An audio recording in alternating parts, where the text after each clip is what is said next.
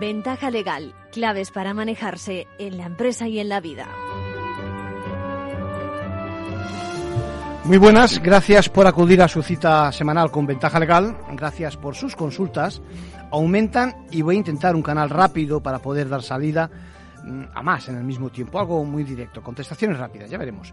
Bueno, sinceramente es un placer comprobar el interés de los oyentes por el espacio y hoy, hoy empezaremos por escuchar las novedades que nos traen los compañeros de la abogacía quienes además nos convocaron a un evento en el Congreso de los Diputados, eh, exitosa convocatoria, muy interesante, al más alto nivel, sobre el futuro del turno de oficio.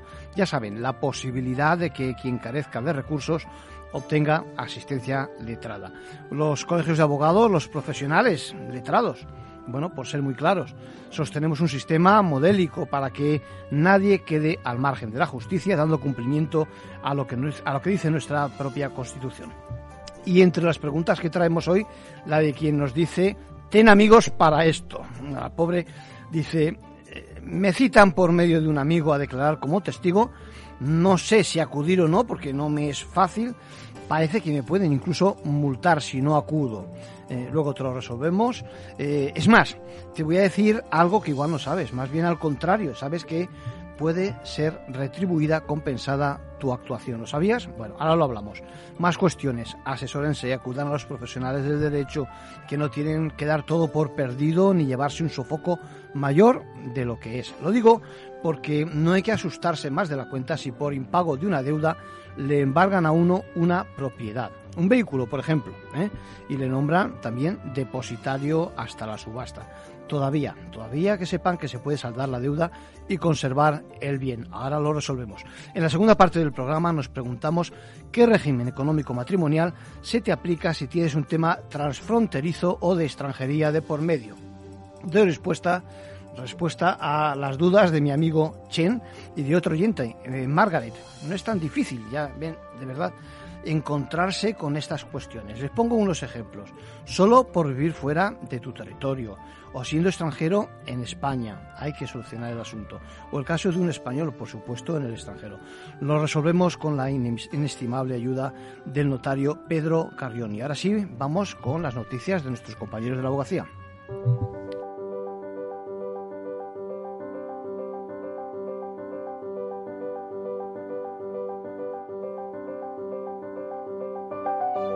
Ahora en Ventaja Legal, la actualidad semanal de la abogacía. Bienvenidos Luis y Sonia, ¿qué tal? Hola, muy buenas tardes. Hola. Saludos a todos. Comenzamos con un breve recuerdo a los compañeros asesinados en su despacho de la calle Atocha de Madrid hace hoy 45 años.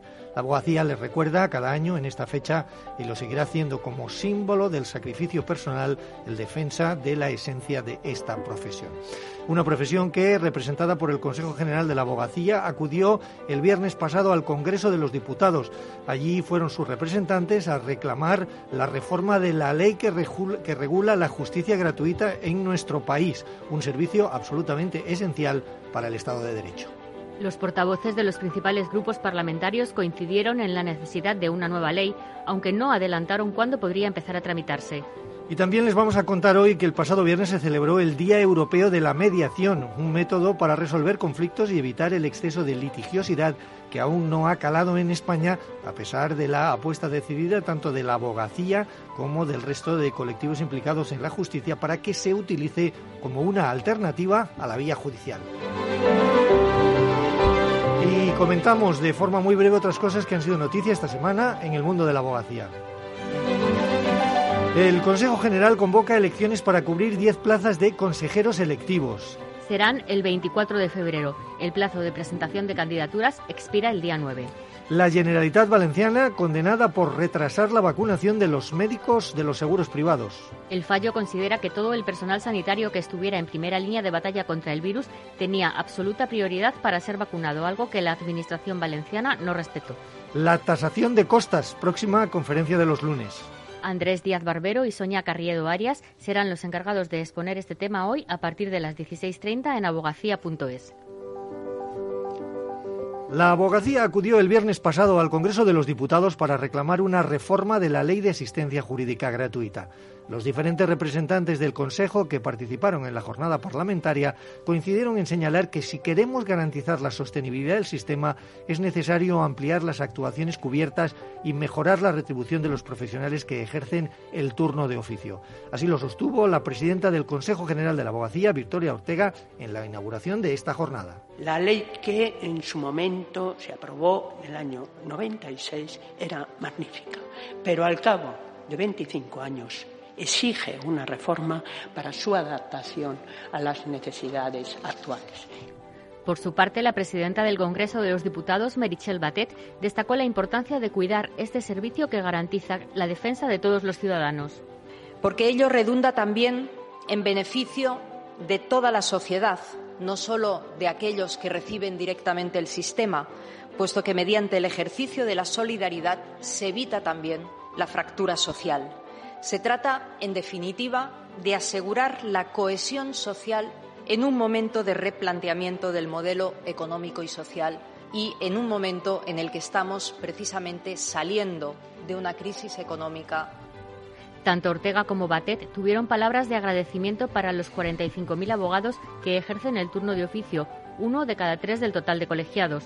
También intervino el presidente de la Comisión de Justicia Gratuita del Consejo General de la Abogacía, Antonio Morán, que explicó la necesidad de reformar la ley para, garantizar un sistema equilibrado y sostenible, sin diferencias entre territorios. Falta un mínimo de homogeneidad en lo que es la puesta en práctica del sistema.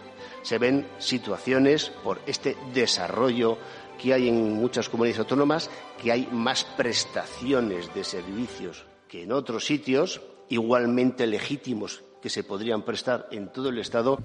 El decano del Colegio de Abogados de Madrid, José María Alonso, fue quien pidió que se amplíen las actuaciones letradas cubiertas por la asistencia jurídica gratuita. Desde el mismo momento en que un juez determina la intervención de un abogado y requiere al colegio para eso, el abogado tiene derecho a ser compensado. No tiene que haber en ese sentido ningún tipo de fisura, ningún tipo de interpretación simplemente tiene que ser compensado. Alonso detalló una serie de casos en los que la asistencia letrada es preceptiva y, sin embargo, no están contemplados por la asistencia jurídica gratuita, como por ejemplo la asistencia a personas jurídicas en procedimientos penales, los macrojuicios o las reclamaciones previas en vía administrativa.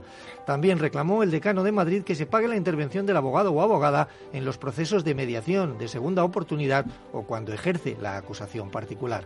Tanto Morán como Alonso expusieron la necesidad de que se actualicen los criterios para la retribución de los profesionales que Alonso calificó de vergonzosa y que se revisen los requisitos económicos para la concesión de justicia gratuita. La jornada se cerró con una mesa redonda con los portavoces de los principales grupos parlamentarios, que coincidieron también en la necesidad de reformar la ley, aunque no dieron detalles de cuándo podría empezar a tramitarse. Francisco Aranda, portavoz del Grupo Parlamentario Socialista, adelantó un posible consenso en torno, a, la tramitación de esta reforma. El diputado del PSOE apuntó que se podría analizar ampliar el servicio a otros colectivos vulnerables e incorporar los medios adecuados de resolución de controversias. Luis Santamaría, portavoz del Grupo Parlamentario Popular, elogió el servicio de asistencia jurídica gratuita, calificando a los abogados de oficio como uno de los mayores patrimonios de nuestro país y pidió que la nueva ley mejore las condiciones en las que se presta este servicio.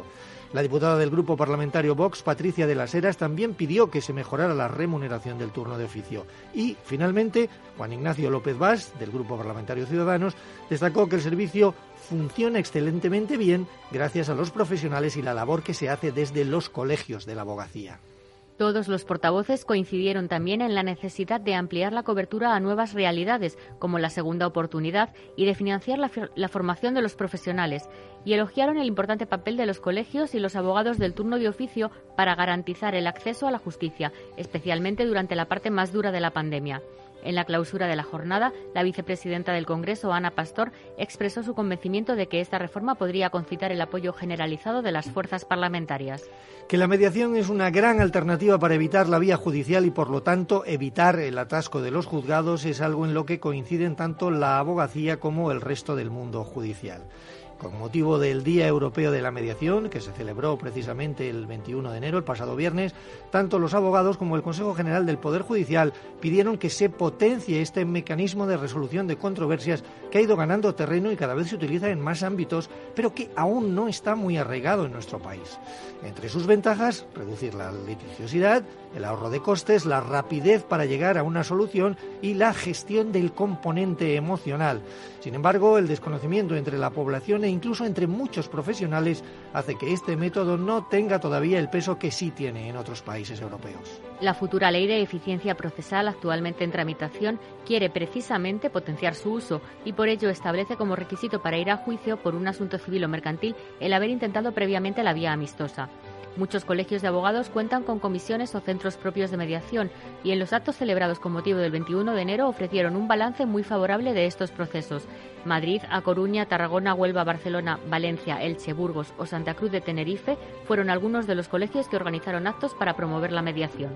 Queremos también recordarles hoy que se celebra el Día de la Abogacía Amenazada, coincidiendo con el aniversario de la matanza de los abogados de Atocha. Este año el día está dedicado a Colombia, uno de los países del mundo más peligrosos para ejercer esta profesión, junto con Siria e Irak, según la información que facilita el Observatorio de la Abogacía en Riesgo, un observatorio que ha pedido al, al Estado colombiano que proteja la vida de los abogados, adoptando medidas para garantizar su seguridad y el ejercicio libre de la profesión.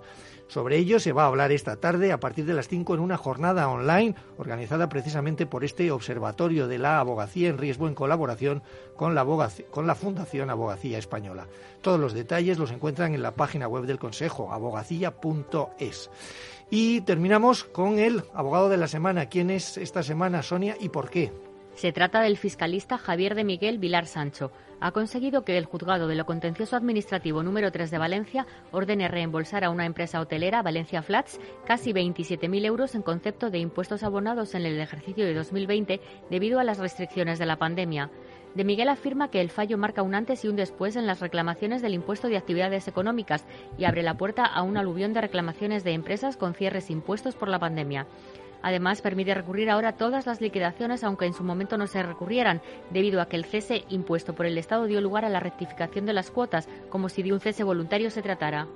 No debemos olvidar que el propio impuesto sobre actividades económicas define el hecho imponible por el mero ejercicio en territorio nacional de actividades empresariales. Por tanto, resulta obvio que si es el propio Estado el que me impide ejercer dicha actividad económica en territorio nacional, pues obviamente no se ha producido el hecho imponible. Enhorabuena por esta importante sentencia a Javier de Miguel Vilar Sancho, una sentencia que sin duda tiene especial repercusión en el mundo de la hostelería. Con esto terminamos hoy. Hasta la semana que viene. Muchas gracias Luis, muchas gracias Sonia. Nos vemos.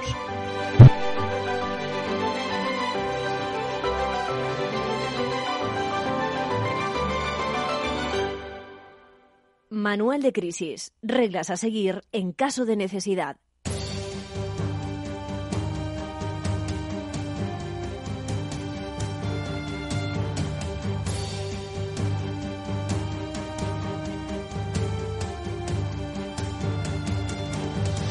Bueno, ya les adelantaba, ten amigos para esto, es como titula nuestro amigo Chema, que nos sigue, me dice, desde hace cinco años, no cuántos más llevamos ya en Ventaja Legal, gracias Chema, digo, eh, son sus palabras tras recibir una citación del juzgado para comparecer como testigo dentro de unos días. ¿no? Él estuvo trabajando, dice, en una empresa consultora, allí se produjeron unos hechos delictivos, ya no trabaja allí, pero mantiene buena relación con la dirección, con sus jefes y parece que quieren que vaya al juzgado para apoyarse en él con su testimonio. Bueno, el problema es que nos dice Chema que viaja mucho, no sabe si siquiera se va, le va a cuadrar, digamos, hasta pocos días antes de la cita, eh, pues eso, el poder estar. Y dice, y me está provocando un problema. Estoy pensando en no acudir porque además si dijera ya que voy sería a costa de perder visitas con clientes que me cuestan dinero y, como bien dice, Dice, yo vivo de mis rutas comerciales, soy delegado de ventas. ¿Qué hago? Bueno, hombre, lo primero decide tú, pero sabiendo un par de cosas que igual te ayudan a pronunciarte. Primero, que en efecto estás expuesto a una multa por no comparecer. Pero quiero, quiero que le demos la vuelta a la tortilla de lo que me planteas, ¿no? Ventaja legal ya sabes que fomenta un enfoque constructivo de la justicia y la verdad es que aparte de la importancia de tu colaboración con el sistema, que has yo creo que no tenemos que menospreciar, ni quiero que nadie que nos oiga lo entienda así. Es muy importante, de verdad, que cooperemos todos con quienes ejecutan las leyes, ya sea policía, la administración, por supuesto, jueces y tribunales, pero también en estos eh, casos a distancia de parte, ¿no?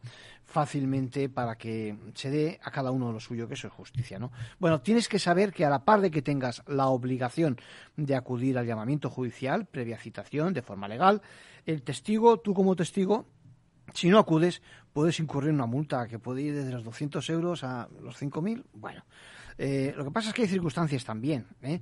que te pueden ayudar a evitar esto. No creo que estés en ellas. Y en cualquier caso, el testigo que no acude, ya digo, puede incurrir en esas faltas. Eh, lo que pasa es que además, si persistes en ello y recibes una segunda citación, incluso pudieras estar cerca de cometer, si no cometer un delito de obstrucción a la justicia y una desobediencia grave. Pero, y aquí viene la parte constructiva, también tienes derecho a una indemnización, tienes que saberlo.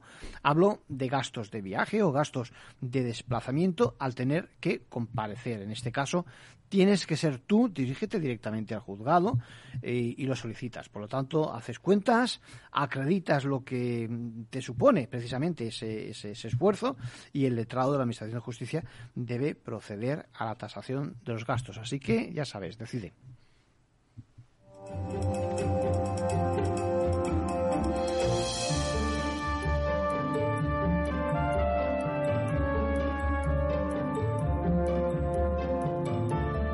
Por último, un consejo a título personal de nuestro abogado Arcadio García Montoro. Bueno, eh, vamos a hacer, voy a contestar de una forma rápida, ¿eh? preguntas sencillas, contestaciones rápidas, igual ya eh, meto una nueva microsección para aligerar algunas, algunas cuestiones porque tengo un atasco de, preguntas que me gustaría contestar. Dice Josan, quien nos ha preguntado ya el año pasado, me acuerdo de su pregunta, dice que debe unas cantidades al fisco, que no puede pagarlas y que le ha, bueno, le ha llegado una carta donde le comunican que pasan, que, bueno, que, que pasan a valorar unos vehículos de su propiedad, furgoneta y coche, anotándolo todo en la Dirección General de Tráfico, concediéndole aún así un plazo para pagar la deuda, ¿no? La pregunta es, y leo textualmente, ¿vendrán a quitármelos? Es, tal y como lo dice él, ¿eh? es que los utilizo para trabajar y sin ellos ya me rompo del todo, lo dice textualmente. Incluso nos dice, los escondo. No, hombre, Josan, eh, vamos a ver, espera. A ver, los pasos eh, son, partiendo de donde estás, ¿eh?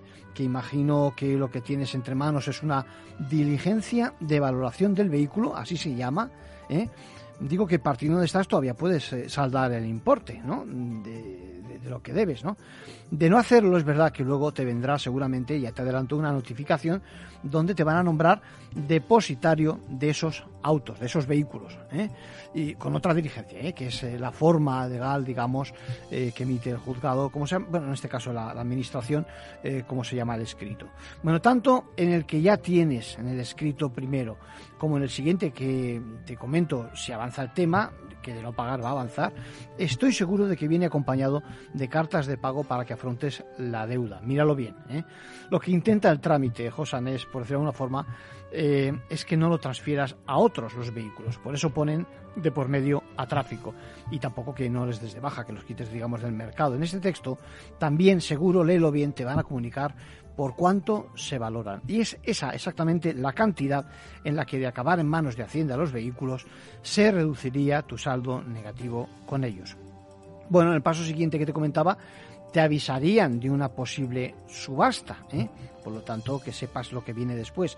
Pero en tanto en cuanto no se produzca, puedes usar las cartas de pago de que te hablo o ir a las dependencias de la administración con la que tienes la deuda para pedir una, la última actualizada. Recuerda que siempre va a figurar en cada carta un plazo para hacer el abono y que transcurrido el mismo tienen de nuevo que hacer el correspondiente cálculo de intereses, etcétera, porque va subiendo poco a poco el montante, ¿no?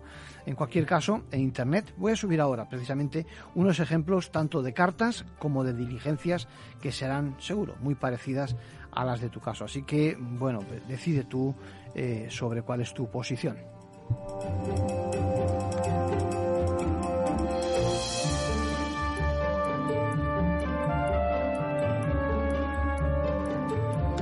Bueno, esta semana hemos conocido también bueno, pues eh, un, tema que yo creo que les interesa seguro. Seguro que en algún momento han sentido molestos precisamente cuando recibimos publicidad ¿eh? a la medida. Es decir, no acabas de, de vernos, de viajar en Internet, ¿eh? de navegar por algún sitio y te llega enseguida publicidad sobre ese mismo tema. Eso se llama un seguimiento intensivo. Y yo incluso añadiría, añadiría algo más, un seguimiento tóxico que sufrimos en las redes sociales cuando algunas, algunas plataformas aprovechan para enviarnos esa publicidad eh, con nuestro perfil, ajustándose a nuestro perfil. Es uno de los negocios, ya sabemos, de los más eh, lucrativos para, para las redes, para esas eh, plataformas, pero algunos pensamos que supone una intromisión en nuestra intimidad. Por eso, eh, las tendencias de políticas y sobre todo de, pues eso, de, nuestros legisladores van cambiando y cada vez más nos acercamos a pensar que eso es eh, abusivo. Y en este caso me gustaría destacar una, una, acción, eh, en este caso en el Congreso y en el Senado de Estados Unidos, muchas veces lo que empieza allí acaba también en Europa, cuidado, donde lo que hacen es promover una legislación para que se vea reducida esa parte del negocio. Y en este caso la Federal Trade Commission eh, es la que va a poder perseguir este tipo de acciones donde se dan ese tipo de infracciones porque eh, dibujan un perfil de nosotros que puede incluso incluir raza, religión, género, bueno, todo ello son datos que no deberían circular por tratarse de información clasificada, que es como lo califica precisamente esta norma. Así que cuidado con esa publicidad que poco a poco deberíamos ver desaparecer de, nuestros, eh, de nuestras pantallas, en nuestro ordenador y en nuestros móviles.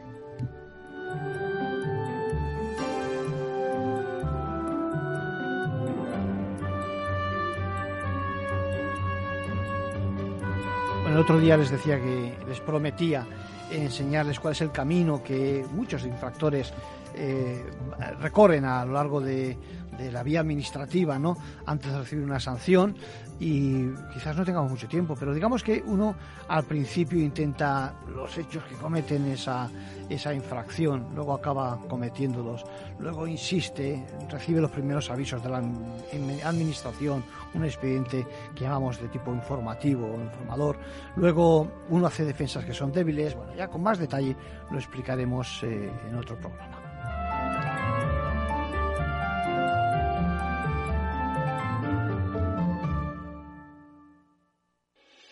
Paraguay, un destino por descubrir. Historia, arquitectura, cultura, las misiones jesuíticas y el camino franciscano se destacan por su valor arquitectónico en los retablos de las iglesias, la belleza de sus artesanías, las tallas de arte sacro en madera y las magníficas piezas de arte barroco guaraní. Descubre un destino que te enamorará. Paraguay, solo para vos.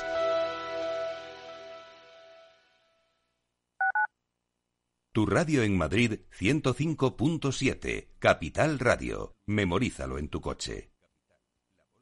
Disfruta de la mejor cocina gallega en Montes de Galicia. Todo un clásico moderno en el barrio de Salamanca. Disfruta de la variada dieta atlántica, de las mejores carnes y pescados tratados con respeto y transparencia y regados con una de las mejores bodegas de la zona. En grupo, en familia o en pareja, Montes de Galicia te ofrece el espacio perfecto en cada ocasión. Esto te estás perdiendo si no escuchas a Rocío Arbiza en Mercado Abierto. Hernán Cortés, socio fundador de la gestora Olea Gestión y cogestor del fondo Olea Neutral. Además de la multitud de activos, el multiactivo tiene esa función fundamental que es descartar los activos que no aporten valor a la cartera. Eso no pasa en los fondos mixtos. Un fondo mixto siempre va a tener bonos de gobierno tendrá en, proporciones mayores o menores, en función de cómo tengan las expectativas, pero nunca abandonará una clase de activo tan importante como el fondo de gobierno, o una clase tan importante de activo como la bolsa americana. Mientras que un multiactivo, si realmente lo es, como nosotros, o sea, nosotros no tenemos bonos de gobierno en la cartera. Como en este momento vemos que no nos aporta ninguna rentabilidad y solo nos aporta riesgo de caída de precios, ¿para qué voy a tener ese activo? Mercado Abierto con Rocío Arbiza.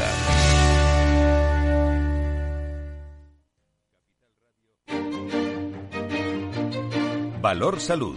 Tiempo de salud. Su actualidad, sus personas, sus empresas. Todos los viernes a las 10 de la mañana en Capital Radio con Francisco García Cabello. Capital Radio. Siente la economía.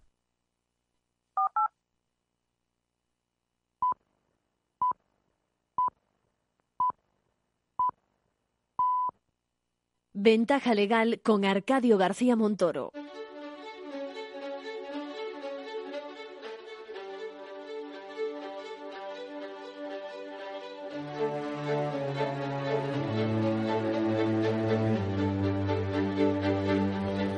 Bueno, ¿cuánto, ¿cuánto hemos hablado de matrimonio, de pareja, de los diferentes regímenes matrimoniales que regulan sus propiedades? ¿A quién pertenece todo aquello que forma parte de los cónyuges o, o de los integrantes de la pareja? Bueno, al hilo de este curso, eh, diría yo, con conversaciones que pretendemos que sean amables, sencillas, prácticas, pero poco menos que un paseo instructivo de la mano de profesionales de derechos eh, especializados, como el que, los que me acompañan habitualmente, pues decía que al hilo de este curso me pregunta mi amigo Chen y Margaret, cada uno por su lado, son consultas que tengo acumuladas, me preguntan porque quieren saber cómo les afecta a ellos toda esta práctica. Es el caso de quienes tienen un tema transfronterizo o de extranjería de por medio. Solo por vivir fuera de España puede, puede darse la situación, digamos, o siendo extranjero aquí, por supuesto, o el caso de un español en el extranjero. Bueno, su consulta encaja perfectamente con las palabras de, del notario Pedro Carrión, a quien invitamos y quien, a quien ahora escuchamos.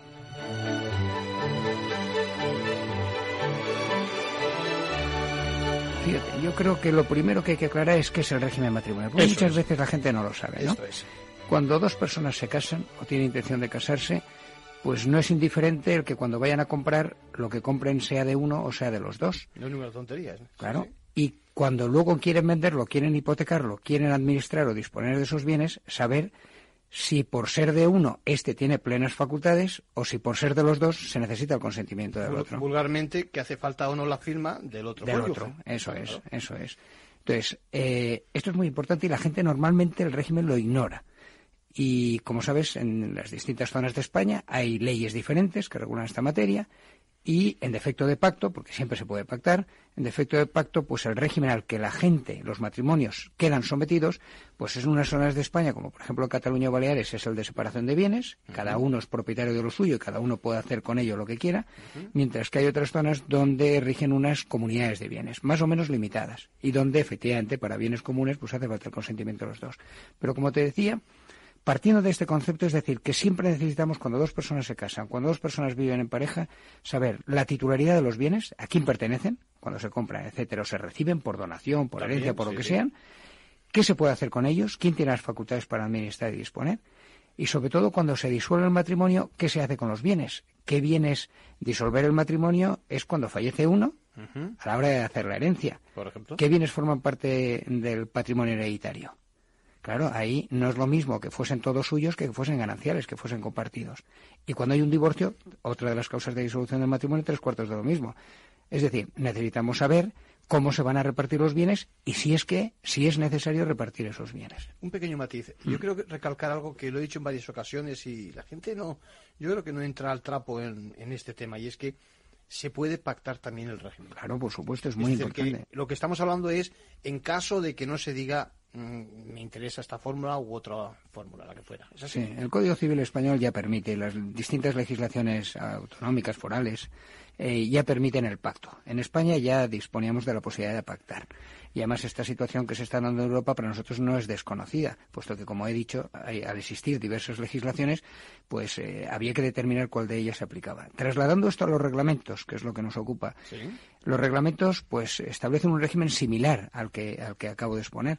Es decir, ellos dan una solución y dicen, si dos personas se casan y concurre un elemento de extranjería, ahora veremos lo que es el elemento ese de extranjería, quedan sometidos al reglamento, si ellos no pactan nada, el reglamento les da una solución y dice, pues ustedes vamos a considerar que la ley que se les aplica de las varias posibles va a ser esta. Imagínate un alemán y un español. Eso te iba a decir, porque antes que nada el regla- los reglamentos han sido suscritos por un montón de países. 18. 18, es decir, De los 28, 18. esencialmente pues la gran mayoría de la Unión Europea. Hay que ver exactamente, porque a lo mejor alguno de ellos, eh, si uno es nacional de esos países, en efecto no se aplicaría, ¿no? Correcto. pero bueno, ¿y en qué consiste entonces? Hay matices, hay, Hay matices, matices, hay matices ahí. Vamos a ver, en principio las estadísticas que han hecho por parte de la Comisión Europea hablaban de unos 16 millones de europeos afectados. Bueno, es mucho, sí, sí. Eso es mucho. Y el hecho de que no sean 28 los estados que se han adherido, sino solo 18, ya ha sido un problema que es obvio. Estamos hablando aquí de matrimonios y de parejas registradas. Aquellos estados que no admiten las parejas o los matrimonios entre Claro. personas del mismo sexo no se han adherido. Esto es, esto es importante. Parejas registradas, es decir, no solo aquel que ha contraído y tiene el vínculo matrimonial, entiendo que es el, el- el matrimonio civil, por lo menos, al margen de que tenga también el canónico o cualquier otro, eh, sino aquellos que tengan convivan en pareja y la tengan registrada. Bueno, no es fácil dar una respuesta a lo que estás planteando. Mm. Aquí nosotros disponemos de varios regímenes distintos, algunas comunidades de parejas.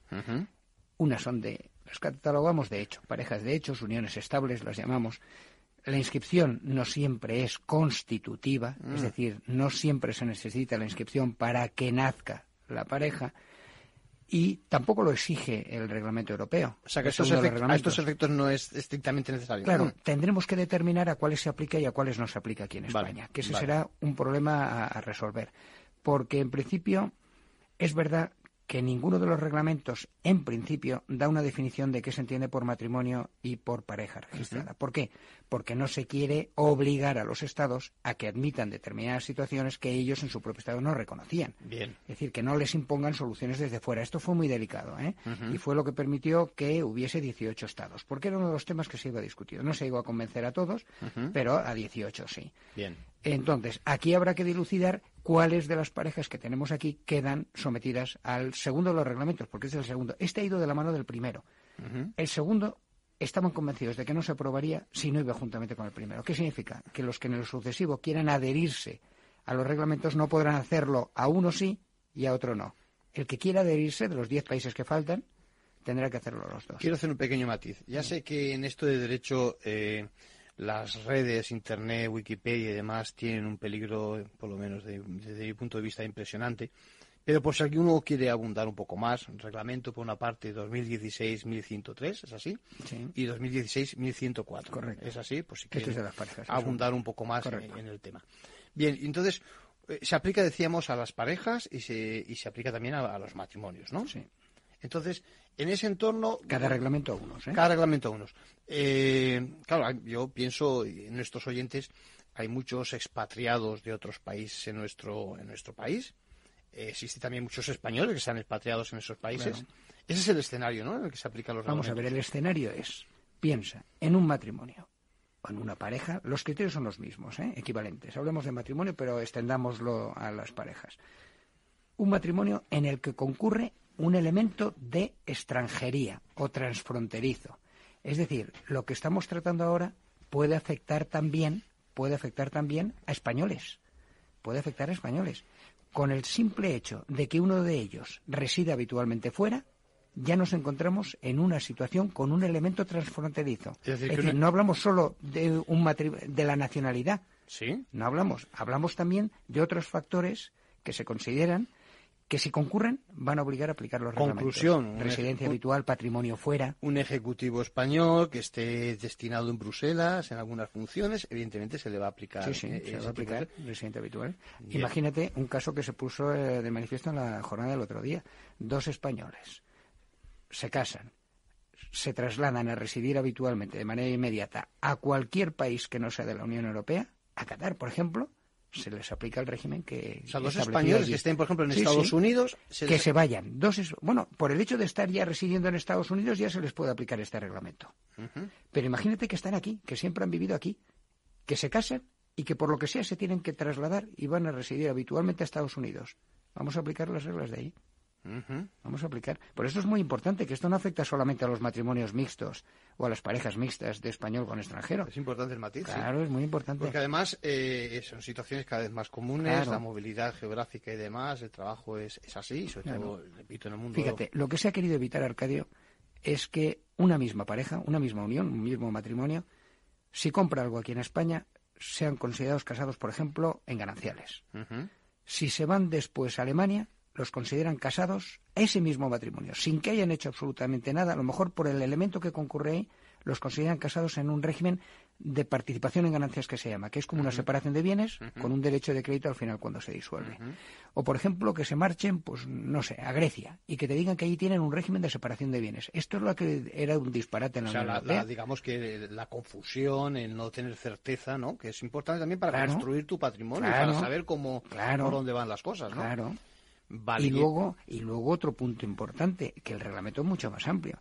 Los reglamentos lo que tratan de resolver es qué ley se aplica, de las varias que puedan concurrir, que es de lo que estamos hablando.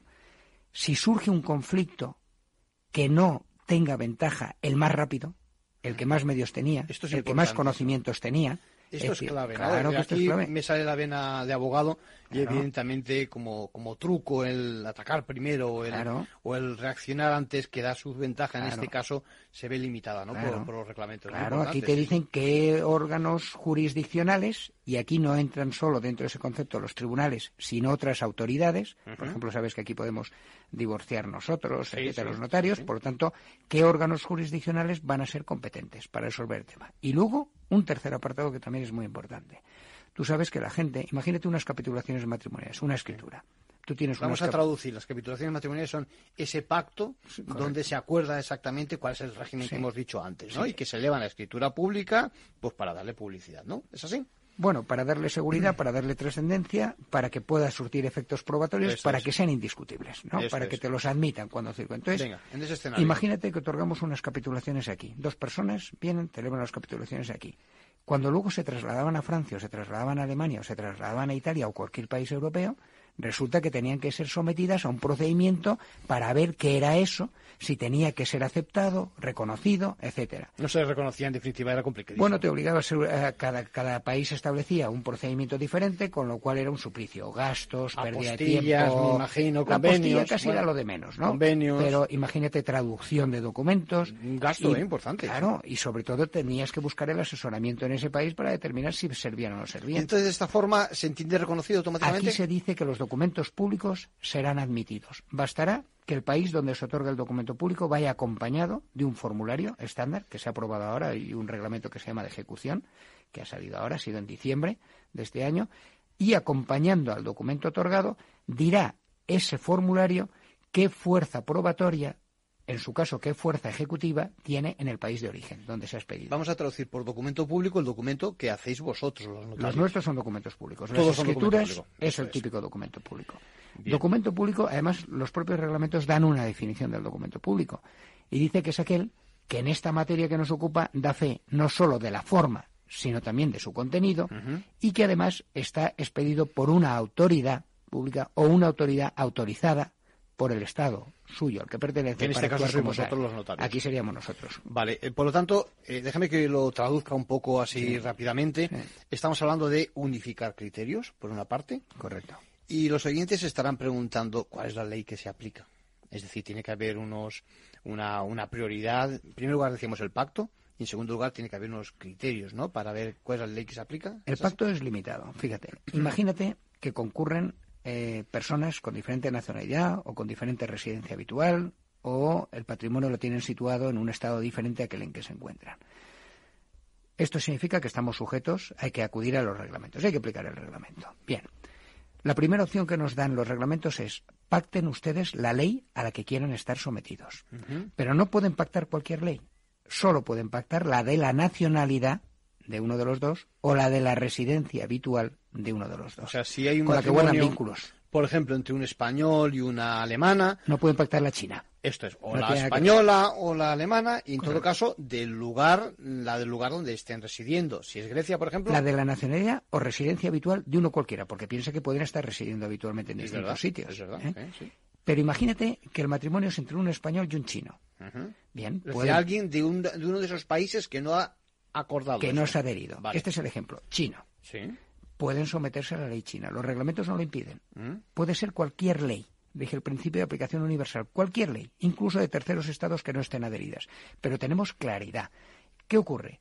Que una vez establecido ese pacto, ese pacto va a ser reconocido. Y ese pacto podrían celebrarlo tanto aquí, en cualquier sitio. Porque el resultado que se iba a llegar era el mismo. Esa es la ventaja para los 18 Estados miembros de este reglamento. Y yo creo que con el tiempo irán adhiriéndose más, ¿eh? en el momento que admitan estas figuras. Eh, ¿Qué ocurre? También la ley, los reglamentos establecen qué ocurre si no hay tal pacto. ¿Cuál es el criterio al que tienden principalmente? En ausencia de pacto al de la residencia habitual inmediatamente después de celebrar el matrimonio. Es decir, que el matrimonio contrae eso, matrimonio, se casan y a partir de ese momento su primera residencia, me invento, es Francia. Se, aplicaría esa ley francesa. La legislación francesa. Esto es fundamental para saber, pues eso, eh, cuál va a ser el final de... Sí, sí, sí. Claro. Dos catalanes que tienen un régimen de separación de bienes, que están convencidos que cada uno iba a ser propietario de lo suyo. Pero viven... Se van a vivir a Francia. Y resulta que les han cambiado, la, han cambiado la idea de lo que teníamos hasta ahora aquí. Y resulta que se les va a aplicar el régimen francés. Déjame que me, me adelante y te hago una pregunta, me surge sobre la marcha. ¿Se puede cambiar ese régimen con posterioridad? Es decir, que aunque ese sea por defecto en primer lugar, llegado el momento, si se dan cuenta, si saben que eso es así, si se están enterando ahora en estos momentos, pueden acudir al notario y perfectamente cambiar el régimen. Claro, y podrán pactar de nuevo, o sea, o pactar por primera vez, pero siempre con un pacto limitado a una de las dos legislaciones que decíamos antes, la de la nacionalidad o la de la residencia habitual. Muy interesante, sí, sí, sí. La solución aquí es distinta cuando se trata de parejas registradas, porque las parejas registradas, cuando no celebran ningún pacto, quedan sometidos a la ley conforme a la cual se han creado. Es decir, cuando dos personas se unen en pareja, eh, oye, pues queremos ser pareja y queremos ser pareja de acuerdo con la legislación holandesa. Perfecto, se les va a aplicar esa legislación. Piensa luego que una vez que sabemos la legislación que se aplica, en el caso antes de los españoles que se han ido a Francia, eh, la legislación francesa, una vez sometidos a ella, eh, pues dice que si no pactan nada más, si no añaden nada más, el régimen será el de comunidad de bienes, limitado pero ellos cabe la posibilidad de que pacten o una comunidad universal, mire usted, todo, ¿eh? Lo que teníamos antes, lo que tengamos de, o una separación de bienes, o sea, lo pueden pactar, la legislación lo permite. ¿Algún otro criterio?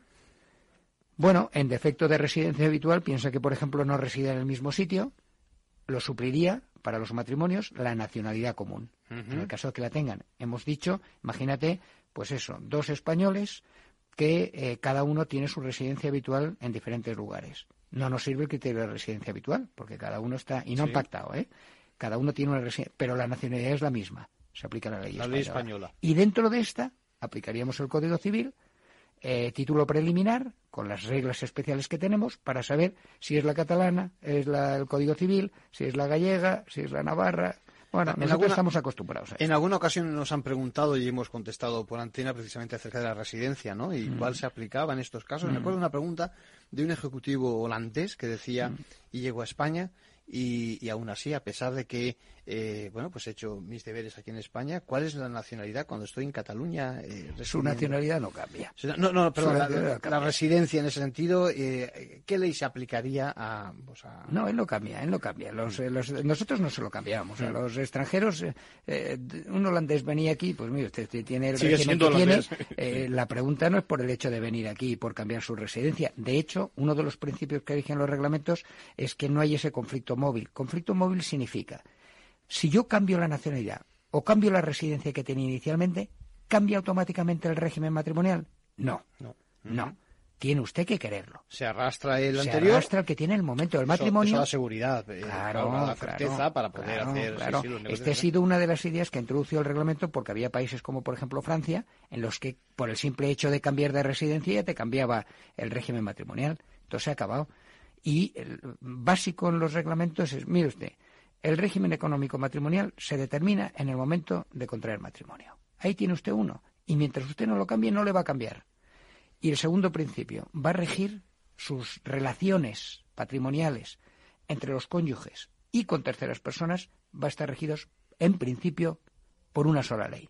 Es decir, no me diga usted, como ocurría en Francia, que si son bienes inmuebles se les va a aplicar el lugar donde se encuentran. es confusión. Claro, eso era mucha confusión. Nosotros no estamos acostumbrados a eso porque para nosotros no valía ese criterio, pero bueno, a los franceses les puede chocar la solución que les da el reglamento. Bueno, eh, Pedro, yo creo que está clarísimo. Y si no, pues que nos llamen y que, nos digan. ¿eh? Te voy a dar una página que es importante a nivel europeo. Venga.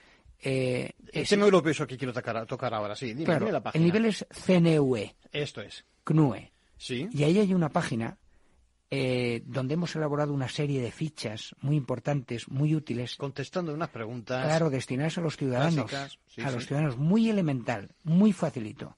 ¿eh? están dos distintas lenguas. O sea, eh, cada uno, aquí estamos en España, pues en español como se entre, pero vamos, eh, en, en, los países que integran el CNUE, que somos 22, somos 22. Es decir, aquellos que tenemos un mismo concepto del notariado, del notario y del documento público. Dentro de la Unión Europea. Dentro de la Unión Europea. Los británicos quedarían excluidos, países nórdicos, Suecia, No, no, Europa. Estamos hablando de Europa. No, no, no, no. En América, vamos a ver, existe otra asociación internacional, yo soy el secretario. Me consta, me consta. Y, ahí somos 88 países, muchos de América. Tenemos 19 en África, por seguir, 6 en Asia. Por seguir con la organización europea, cuéntame qué estáis haciendo desde la organización europea bueno, aparte eh, de impulsar esto, me consta, no sé si tiene relación o no, eh, lo comentábamos fuera del micrófono, yo en otra ocasión he asistido a algún seminario vuestro en materia de tema de vuestra aportación impresionante en materia de blanqueo de capitales. ¿Qué estáis haciendo en Europa precisamente en estas materias? Vamos a ver, vamos a ver. Los notarios estamos perfectamente y totalmente involucrados, implicados en la lucha contra la financiación del terrorismo y el blanqueo de capitales. Absolutamente convencidos de que es una lacra y hay que luchar contra ella. Y los notarios estamos llevando a cabo dos acciones, una a nivel europea, otra a nivel mundial. De hecho, yo estuve entrevistándome con autoridades del Fondo Monetario, Banco Mundial, Gafi Gafirat, como secretario de la Unión en compañía del presidente de la misma, José Marqueño, compañero de Barcelona, notario de Barcelona. Y eh, a nivel europeo lo mismo. ¿Qué estamos haciendo? Está tan convencido la, Unión Europea, la Comisión, de la importancia del papel que jugamos los notarios, que eh, se ha financiado una serie de seminarios, creo que es un total de 21, de los cuales, hablo un poco de memoria, de los cuales no sé si 12 están destinados a explicar el derecho de familia, estos dos reglamentos de los que hemos hablado hasta ahora, por ejemplo, y el resto, otros nueve, a lo que es mm, divulgar, formar a distintos colectivos, básicamente notarios, en la lucha contra el blanqueo de capitales. Son seminarios que están financiados, como digo, por la Comisión Europea. Son seminarios que se organizan en los distintos países europeos. Y lo que se busca es que participen en ellos no notarios o profesionales del país organizador, sino otros limítrofes. La jornada que celebramos ahora sobre derecho de familia el pasado 28 participaban y estaba también coorganizada por el notariado francés y el notariado Portugal, por ser los más próximos aquí. Eh, entonces, a lo largo de los próximos, de este año y los siguientes, pues hay previstas, ya empezó el año pasado, ya hubo dos eh, jornadas de estas, dos seminarios de estos, y en definitiva, pues al máximo nivel, ¿eh?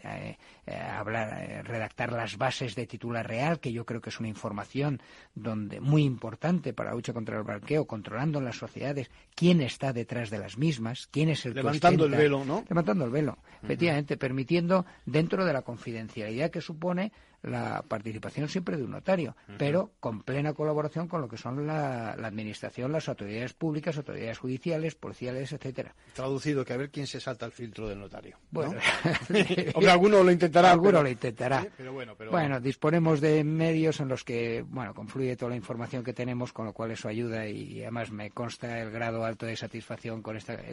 tenemos mucha información que se puede utilizar siempre para perseguir estos delitos. No quiero, Pedro, que acabemos nuestra conversación tan ilustrativa y tan clarita como la estás exponiendo, eh, sin eh, decir, recordar a la gente que el notario no solo es ese señor que da fe y que está presente, sino que se le pueden hacer muchas preguntas cuando uno está presente en cualquier acto. Lo digo porque yo creo que déjame que lo diga así ahora que no nos oye nadie, eh, la gente no abusa del notario como debiera abusar. Es decir, pues ¿no te parece? yo creo que hay que recordarle que al margen de que venga uno con un abogado o no, el notario responde a muchas preguntas. Sí, por supuesto. Y por lo tanto, les recomendamos, ¿no? Que... Sí, sí, sí. El notario es una persona cercana, el, notario tiene que estar cerca, es una persona más, es un ciudadano más, está cerca, conoce la problemática y para poder asesorar bien, para poder redactar buenos documentos es necesario conocer cuáles son las inquietudes, las voluntades y por lo tanto hay que preguntar, hay que conocer qué es lo que se desea. Eso es, eso es evidente. Yo creo que cada vez somos más cercanos, pero es verdad que hay un mito ahí de que voy a la notaria, no voy a molestar. Yo vengo de Cataluña, he estado 20 tres años y medio allí. Vengo a Madrid. Es verdad, mm, ya me dirás el oficial. El notario, pregunta por el notario, si tienes al notario ahí a tu disposición. El notario es de fácil acceso, no, no, y además es lo que nos gusta, el trato con la gente y poderlo resolver, no, no.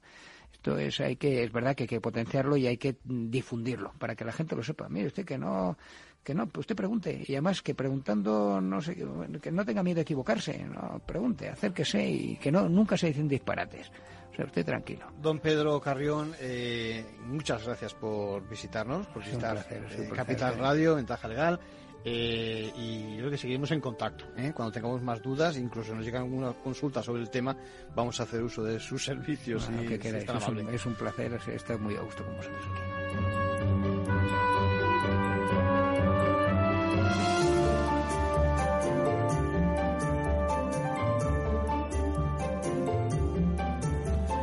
Bueno, y conforme avanza el programa, avanza también la crítica del Consejo del Poder Judicial sobre la nueva ley propuesta de vivienda, ¿no? Un nuevo informe que parece que se va a llevar al pleno el próximo jueves.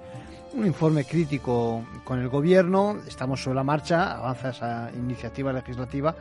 Recuerden que venimos de conocer la posición del Consejo General del Poder Judicial eh, sobre la norma presentada por el Gobierno y ahora lo que vemos, por decirlo de una forma así, es el, eh, la nueva propuesta. ¿no? Eh, como ya avanzamos antes, estamos ante una posición de denuncia, por decirlo de una forma expresa, que supone una limitación de las competencias que ejercen las autonomías en esta materia. El nuevo informe, repito, será sometido a pleno el próximo jueves y los temas principales, pues eso, la invasión de competencias autonómicas en materia de vivienda, Está claro que la titularidad es autonómica en virtud del artículo 18.1.3 de la Constitución, de los respectivos estatutos perdón, de autonomía, eh, eh, que todos ellos van dentro de sus políticas públicas encaminadas a hacer efectivo ese derecho del artículo 47 de la Constitución española. Eh, también una posición que advierte de la inseguridad jurídica que puede generar el, texto, el texto anterior, y también que advierte eh, al órgano, el órgano de gobierno de los jueces, esperemos que el jueves lo ratifique en ese sentido, recuerda que las leyes autonómicas han regulado esa materia en sus diversas eh, vertientes. Por lo tanto, al final, eh, falta de precisión en el texto, no son, dice, directos y concisos como demandan las reglas sobre buena regulación, y estamos, por lo tanto, también a un anteproyecto, dicen, con un texto sobrecargado contradictorio muchas veces eh, con la norma básica y por lo tanto, eh, digamos, nuevo informe negativo veremos seguramente el Consejo General del Poder Judicial eh, en materia de vivienda.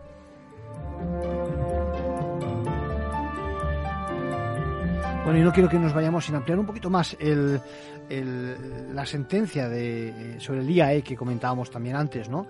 Eh, ¿Por qué hay que pagar ese IAE, impuesto a actividades económicas, perdón, durante la pandemia cuando no se ha podido abrir un, abrir un establecimiento? Pues eh, es una reivindicación que no atendieron los políticos en sus momentos y esencialmente eh, se abra eso, ¿por qué hay que pagar algo que graba la actividad económica si jamás se ha producido ese hecho imponible? Bueno, a consecuencia de la demanda de unos empresarios y del letrado que hemos comentado antes de Valencia que recurrió en contra del ayuntamiento. Nos hemos encontrado con que eh, hay que matizar que en efecto eh, se prevén un montón de casos donde se va a reconocer precisamente la devolución de dicho impuesto. De esta manera nos despedimos y les convocamos para la próxima semana aquí en Ventaja Legal en Capital Radio.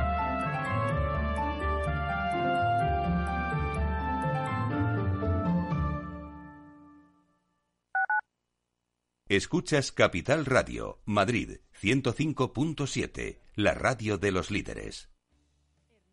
En el restaurante Gaztelubides somos rigurosos con la selección del producto para crear recetas imaginativas que acompañamos de una bodega generosa y brillante y de nuestra magnífica terraza durante todo el año. Restaurante Gaztelubide, carretera de La Coruña, kilómetro 12200, La Florida. Teléfono 91 372 8544. Una recomendación del programa gastronómico Mesa y Descanso. Gráficas Naciones. Más de 50 años de experiencia en el sector de las artes gráficas. Apostamos por la última tecnología tanto en impresión offset como en digital y gran formato. Realizamos todo tipo de impresión. Tarjetas de visita, folletos, libros, vinilos, decoración y montaje de stands. Más información en el 91 629 2145 o en gráficasnaciones.es. Esto te estás perdiendo si no escuchas a Rocío Arbiza en Mercado Abierto. Joseba Ezeiza, socio de McKinsey Company. La inversión necesaria para alcanzar el nivel de emisiones netas cero es de aproximadamente 28 billones de euros, es decir, 28 trillones anglosajones en tecnologías más limpias. Aproximadamente un 80% de ese total provendría de la reorientación de inversiones que de otro modo financiarían tecnologías intensas en emisiones y el restante 20% será inversión adicional. Y como decía antes, afirmamos que esta transición se puede hacer a costes cero porque nuestras estimaciones los ahorros en eficiencias permitirán recuperar dichas inversiones dejando saldo neto cero. Mercado Abierto con Rocío Arbiza.